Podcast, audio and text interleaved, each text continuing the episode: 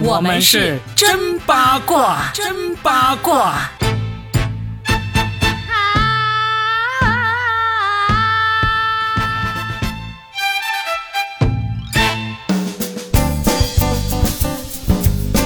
大家好，我是八一八佳倩。大家好，我是算一卦 Robin。最近算卦是不是算的很忙啊？最近民政局有点忙，那你到民政局门口去摆摊，应该生意很好啊。可以，人家出来算一算，我们还会不会复婚呐、复婚之后还会不会有二胎、三胎呀、二胎是女还是男呢？呃，那我们这个瓜呢，其实就这跟跟这个离婚啊这些有关系。对，但是第一个瓜呢，其实现在扑朔迷离，汪峰和章子怡对，要离婚了。爆瓜的是黄安大哥，可能很多年轻的小朋友都不知道他来唱歌，上他的歌儿。昨日像那东流水，水水水，你我不记得。呃，但这首歌其实当年还是挺流行的。嗯，如果要是当年有抖音，它应该算也算是抖音神曲来的了肯定啊。啊、因为很流行当时《新鸳鸯蝴蝶梦》，而且还是当时包青天的那个主题曲来的，是，对不对？就是这位黄安大哥，嗯他竟然开始造谣别人离婚的消息了。嗯，他先是在微博上发他也道，歉了。他也道歉了，因为删除微博了，嗯就是先说了这个什么。据可靠消息，我知道的某一个八卦大叔啊，好像也是八卦大叔他就，是一个那个八卦的记者告诉他的。对，说汪峰和章子怡是实锤离婚了啊。结果过了不到几个小时，然后章子怡就发了，下场，就直接下场，就转了这一条微博吧。嗯然后峰哥明天该告谁就告谁，假消息这样子 啊。结果就真的就第二天他就黄安就道歉上微博。啊、那这事儿你怎么看我觉得这个事情不会空穴来风，啊？因为呢，因为首先黄安他就是娱乐圈当中的人嘛，对，那这个章子怡和这个汪峰被传离婚，我们没有听过八十次，也听过九十次了，对不对？一开始大家就本来就不太看好，因为本身汪大哥呢，他的前前前任都故事太多了，他之前对待前任的方式，说真的不太爷们儿。他在没有结婚的情况下，就跟其中有生孩子，对，这怎么看都不像是一个绅士的做派啊。嗯，结果后来他遇上了我们的子怡之后呢，哎，一下子转正了。对，然后接下来他的做派就变得无比的恩爱、体对贴，清流，哎，就变成了一股清流。对，浪漫，什么都有。但是同时，早期他的歌呢有直击灵魂的作用，但后来他生活的幸福之后，他的歌曲就失去了那种 power，嗯，这个也正常。反正 艺术成就这种事情呢，就很难说就。一定要住地下室。我就觉得黄安作为一个娱乐圈当中的人，他也不可能这么信口开河。对他这次肯定听到的消息，对他来说，他真的是认为很有实锤的，他才敢这样说。对呀、因为他尽管他也过气了，但是他多少还是个明星，还是个大 V 哎，对呀、多少还是有一帮粉丝的，还是有点影响力的嘛。对，我也认为谣言谣言。通常都是遥遥领先的预言，嗯，哎，这句好。那这个我们就不管他们了哈。不管，但是我们可以看到，其实现在娱乐圈最终真正离婚的人，很多时候当年也是这样子，先是造谣，然后辟谣，然后再造谣，然后又离了啊、然后最后就变成了实情了，对不对？但我觉得发现最近的改变就是，大家对明星离婚已经不再像以前那样惊讶了，嗯，甚至是祝福。其中代表性人物就是杨幂离婚，大家祝福；赵丽颖离婚，大家祝福。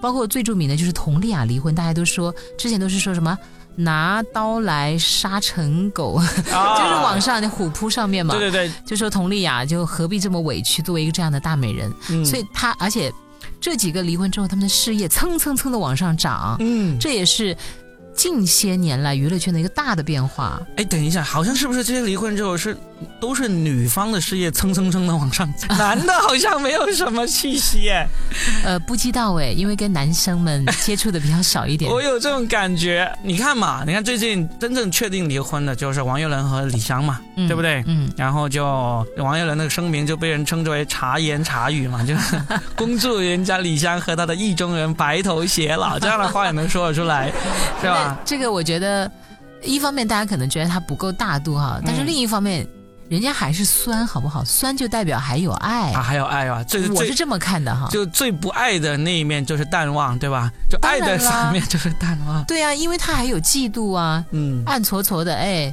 其实你就是因为抛弃了我嘛，对吧？嗯你是有别人了，那多少还是吃醋的呀。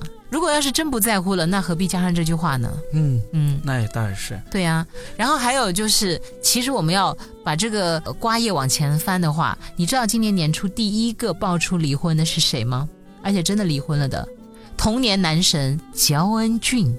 谁？哦，焦恩俊，俊，哦、小李飞刀，好不好？天哪，你们都已经不记得他了吗？没有没有，你刚才说焦恩俊，我说 谁？我说谁呀、啊？我是用那个香港普通话啦，焦恩俊，就烟转拿，好难读啊，用一个粤语。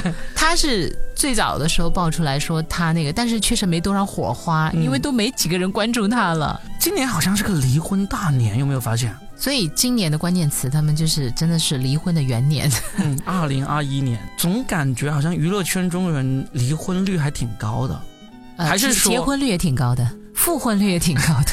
还是说其实整个社会都是这么高，只不过这些名人明星让我们看到了而已。我觉得是这些年来的离婚率都越来越高了，嗯，然后不婚率也越来越高了，这个是一个趋势来。前两天不是还有个新闻嘛，就有个新娘。就是广东的茂名的，是就就是把这个花球往后面一扔，一边扔一边说，接到花球的人明年跟我一样结婚。结果伴娘们都做鸟兽散，六个伴娘全部散开，就剩那个花童一脸懵的站在那里说怎么回事？但是他们说了，如果说新娘说接到这个花球的人明年会获得幸福，可能接的人就多了。嗯但他说结婚，嗯你看结婚不代表幸福了，那么敏感，哎，嗯结婚确实不代表幸福，离婚也不代表不幸福。不幸福。嗯，他们说的很好啊，就是在那些明星的评论之下，就是结婚不一定是幸福，但是离婚一定是为了追求更好的幸福。嗯我觉得说的挺对的。是的，啊，包括今年有一个很红的节目叫做《再见爱人》，我不知道你有没有看啊？他们被称为是恋综版的天花板了，呃三对嘉宾。其中最红的是郭柯宇，当年《红樱桃》的女主角是影后来的，但她中间就是因为这段婚姻十年，她没有什么作品，泯然如众人了。嗯然后在这段婚姻里，她重新现身的时候，大家已经不仅仅是看他们在，呃，这段婚姻的爱恨情仇，而是通过这个去剖析每一个人一场婚姻带给他的是什么，然后婚姻和事业之间，然后在婚内我们如何相处，离婚之后我们和爱人的关系怎么样来保持。其实我觉得我完全没有关注这个节目。这个节目我真的非常隆重推荐你，因为嗯我觉得它是社会学以及恋爱学的一个教科本一般的节目了。嗯因为他们这几对嘉宾选的很有意思，他是三对嘉宾，一对是已经离婚一年了，嗯一对呢是离了婚又复婚，但是接下来又在离婚的冷静期，还有一对是即将要离婚，但是还在婚内，可是他们很矛盾，因为。要不要生孩子这个问题很困扰他们。嗯这一对呢，就是一个主持人 K K 和童晨杰。童晨杰就是当年的超模，他的前夫是之前的国脚谢辉。哦，对，所以当年他们还被称为是国内版的呃贝克汉姆和辣妹维。维多利亚辣哎辣妹，对嗯然后他们是要不要生孩子这个问题非常的纠结，因为那个男主角 K K 他酗酒来的，啊，所以女主角也四十岁了，就是我要不要为了。生这个孩子，我要承担很多。她就是上上海独立女性嘛，对。嗯偏偏这个爸爸他又小，他还他老酗酒，我怎么能让一个孩子拥有这样一个爸爸呢？嗯所以他们俩的呃问题就在这儿。呃，然后第二对呢是那个一个是编剧老王，他参与过很多的这个编剧，包括还有《新少林寺》。嗯可能都不怎么出名啊，但是后来因为上了这个节目，大家就开始去看他的那个作品了。嗯他是极度理性的一个人，非常的理性和诚实。一开始大家最讨厌他，骂他骂的最多，但最后大家反而最喜欢，也不叫最喜欢，就慢慢发现他就是很坦诚的一个人。就路转在节目里粉或者黑转粉了。对他，因为他在节目里几乎从来不掩饰自己的情绪，因为嗯你在很多节目里几乎很难看到这样的人，对，大家都有面具，他没有。嗯最后你觉得他很可爱啊，尽管他也有些让人讨厌的地方。还有他老婆就是一个当年的超女歌手，叫做朱雅琼，嗯还他们俩就相差差不多十十岁十岁左右吧。朱雅琼的第一个男朋友就是他这个老王，所以他们之间存在这种老少恋的感觉。哎，他这个网中的最终有一个什么目的嘛？就希望他们复合呢，还是说只是为了观察他们这些离了婚一段时间，有一些是正在离婚当中，有一些是有计划离婚的人，观察他们生活，也并没有抱着一个要把他们破镜重圆的目的。并没有强行的要他们复合或者强行的让他们怎么样，嗯而是通过这个去探讨。观察人生对，我觉得这个就非常好，意思啊。很开明，而且很真实。如果就算是他们在里面啊，依然是保持那种离婚的状态，或者说本来还在犹豫要不要离婚，最终也离了婚的，其实观众也能够从中得到一些两个人相处的一些这个经验。然后其中有那个观察室的嘉宾说的特别棒，他说：“其实我们真的不要低估我们对没有爱情的婚姻的容忍度。其实一段婚姻里，我觉得多少还是要有点爱的，要不然真的很难走下去。你说一开始为了利益也好，看重这个其他的条件也好，独独缺了爱的话。”我跟你说，每一天都非常的煎熬，因为你要一定要知道自己只是一个普通人，嗯无论你再怎么所谓的内心强大，我看透一切，但你始终还是被情绪左右的人呢。嗯，而且谁不渴望爱？我就问你，肯定是人人都渴望爱的，但是你也要看到有一种情况，就是本来是很有爱的两个人，在婚姻里面慢慢慢慢的爱就消失了，你爱会消失。嗯，可是亲情存在，因为我觉得这个爱不能够只是定义为说激情似火啊、嗯电光火石，它慢慢就变成一种习惯。习惯难道不是爱吗？这种是大部分人的，我觉得是大部分婚姻里面的一种常态。我也不会明确说啊，我爱消失了，但是我们俩已经结婚这么久了，我们有亲情了，我们就呃就在一起吧，不用管那么多，大家也不会这样宣布，对不对？但是实际情况就是这样子。我们现在聊到了这些离婚，很多时候他们就是发现不爱了，然后呢，亲情对他们来说也不是那么重要，所以他们就各自有各自的发展，最终没办法了。一定到了这个利益的问题了，就像我们聊到这王力宏、李静蕾这这样子。那李静蕾其实他已经有两年的时间，他已经完完全全知道他是怎么回事的一个人了。就说你爱怎么样怎么样，反正不离婚的话，我就我跟三个孩子过我该过的生活。我上次看了一个心理学的一个博呃一个博主哈、他就分析，他说其实李静蕾的这个发文，他看出来的哈，嗯，他代表他个人，他的感觉就是，其实要的就是一个话语权，对，是不是？对，就你没把我当回事儿，嗯我说的话什么都不算，那我就证明给你看，我说的话是有用的。嗯他是从心理学的角度来分析这个的。嗯，最后，李金雷终于成功的 把这个话语权牢牢的掌握在他手里，对这个确实也反映出来，就是王力宏一家人都整不过 一个儿媳妇儿。他们这个真的是一个非常特别的案例。打个擦边球，他们是说了，如果当年王力宏他们一家人能认识到、意识到这个李庆雷的能力这么强，嗯，就应该让他负责他所有的演艺事业，绝对现在盆满钵满，不会闹得这么难看呢。或者他们意识到，就绝对会不行，千万不能跟他结婚，更加强力的阻止。但是人是慢慢变的吧？嗯我觉得死谁谁都有过很年少轻狂的时候，然后慢慢的在伤痛当中，在一次又一次的分分合合当中，他就会内心变得越来越不一样。我们侧重点也会不一样，嗯可能一开始你更看重的就是你们的激情、你们的爱的感觉，但是后来慢慢的你会发现人品更重要。嗯，我要的已经不是感觉，然后接下来你会发现，除了人品之外，性格很重要。嗯我不想要一个动不动就发脾气的人，或者说喜欢冷暴力的人。然后他就考虑的东西已经方方面面的了。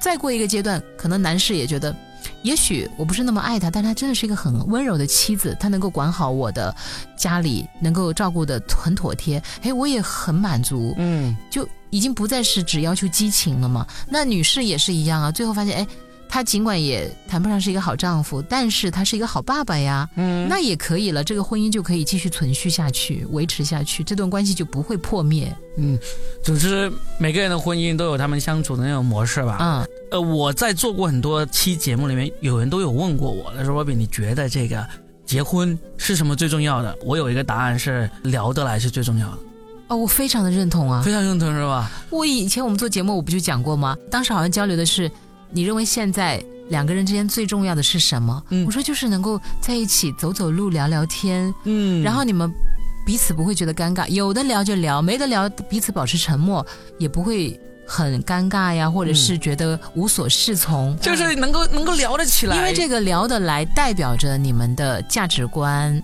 你们的性格、兴趣爱好，不管是互补型还是并肩型，其实它都意味着你们是有融合的部分的。嗯，还有最近我觉得有一句话说的很好，就是说失去分享欲就是散场的开始。呃这个分享欲就包括，你看他分享秘密、分享快乐、分担忧愁，包括你说，哎，今天我拍到这朵云很漂亮，发给你。哇，今天我遇到一个特搞笑的人，哇，今天我被人欺负了，我看到一个很讨厌的人，我要吐槽，这都是分享欲。嗯，包括他给你。